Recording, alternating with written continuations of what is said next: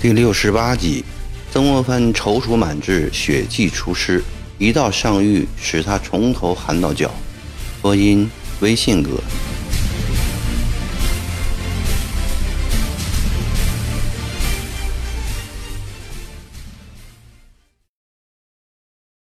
第二天一早，石鼓嘴到演武坪一带沸腾了，五千陆勇全部穿上一色的新装。省长以上的官员都配上了马，刀枪晃动，战马嘶鸣，全体陆勇聚集在演武坪上，等待着出征的炮响。五千水勇全部登上新船，这些新船整齐地停泊在石鼓嘴下湘江水面上，近三百座西洋大炮已安装在快卸长龙上。一个多月前还只是些不起眼的船民、农夫们，现在神气十足地站在洋炮旁，仿佛已变成了勇士。从桑园街渡口到石鼓嘴渡口一段的征水上，则停泊着临时雇来的两百多号民船，六七千夫役忙着装上最后一批粮草、煤盐。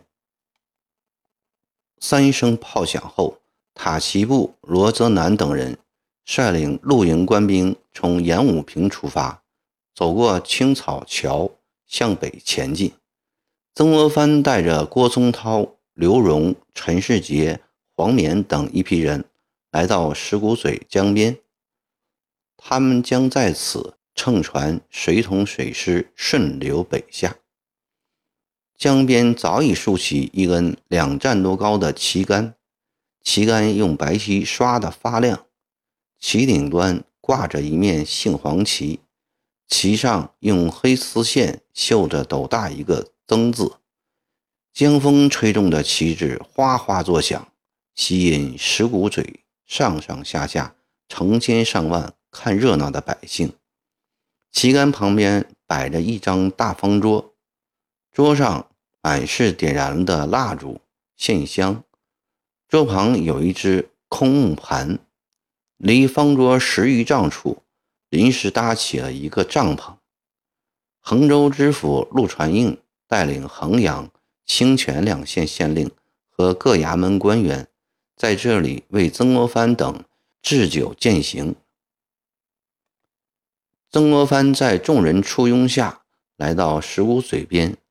因为尚在丧期中，他仍着往日常穿的黑布旧棉袍，只是由于过度兴奋，脸上泛着红光，显得神采焕发。他双手抱拳，向四方围观人群不停地拱手，算是对他们表示问候答谢。山上山下发出一阵阵轰动，许多人在高喊：“张大人，张大人！”曾国藩径直向旗杆边的方桌走去，方桌前早已铺好一块蒲垫。曾国藩跪在蒲垫上，望天拜了三拜。这时，一个团丁牵了一头水牛过来。这水牛虽然骨架庞大，但皮褐肉瘦，步履蹒跚，显然是一头已筋疲力竭的老牛了。昨天，曾国藩临时决定要在湘江边举行隆重的血祭仪式，吩咐国宝买一头牛来。国宝懂得血祭仪式的重要，在附近农家用高价买来一头油光水亮、高大精壮的水牛。当国宝将牛牵到大哥面前时，曾国藩抚摸着牛背，很是满意，然后叹了一口气。对曾国宝说：“还是换一头不能耕田的老牛吧，他还在出力之时，杀了可惜呀。”于是换成了现在的这头牛。昨夜这头牛被清水洗了三遍，又喂了些精饲料。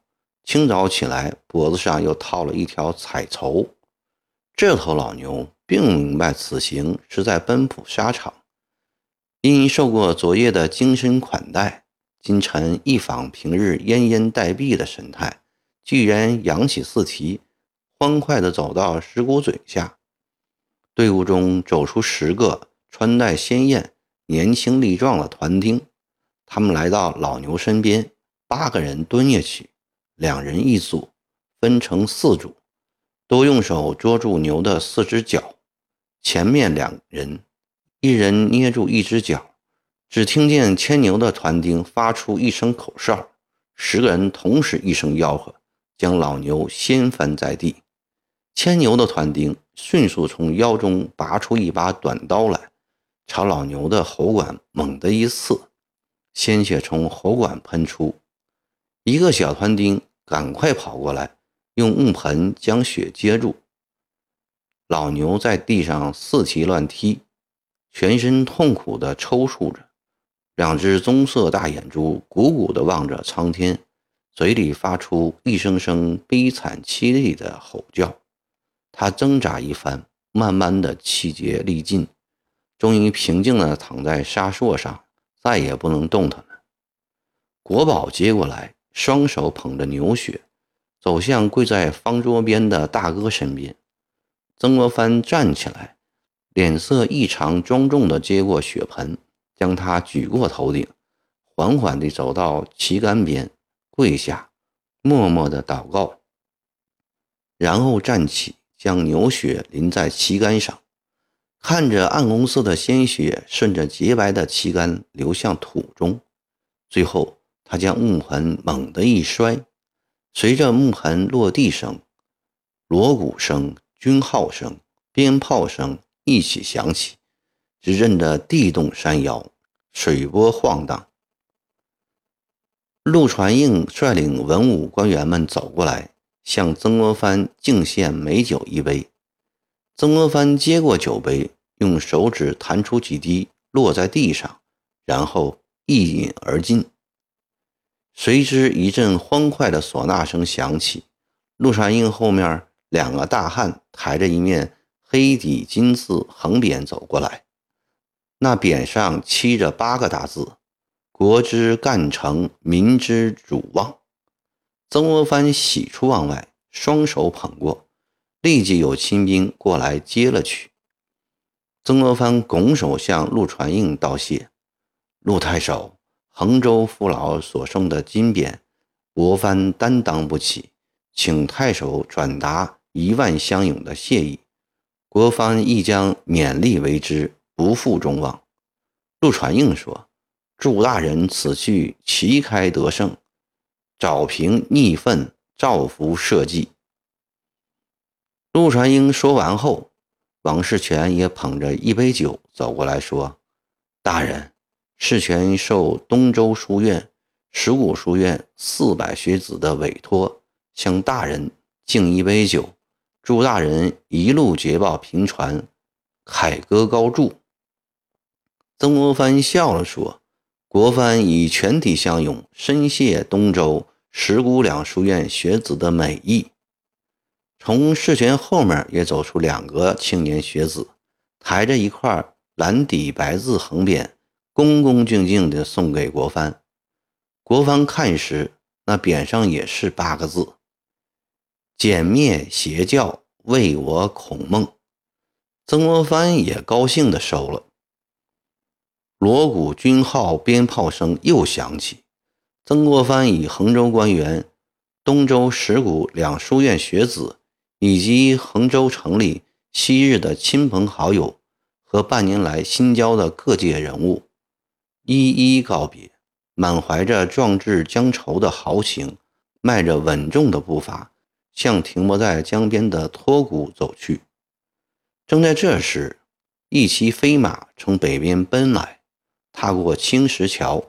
直向石鼓嘴冲去，快到宽松的人堆边时，马上的人高喊：“曾大人接旨！”曾国藩此时正走在跳板上，猛听得接旨声，赶紧停下脚步。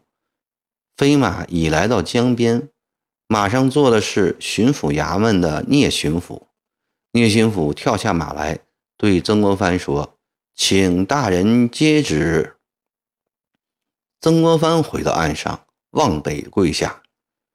聂巡抚摊开圣旨，高声念道：“前任礼部右侍郎曾国藩轻信一面之词，为革职降级业已亡故之前湖南巡抚杨建清入乡前辞，实属大干律令，不宜革职严办。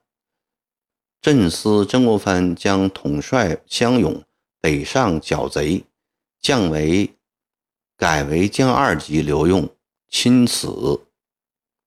聂巡抚念完后，江岸所有为曾国藩送行的人莫不惊愕万分，一起望着跪在地上的曾国藩。只见曾国藩脸色铁青，两眼冷漠，他机械地说了声“谢旨”，叩了一个头，然后站起来，整整衣袍。昂首向跳板走去。托骨慢慢起毛，水师按预定时间启程了。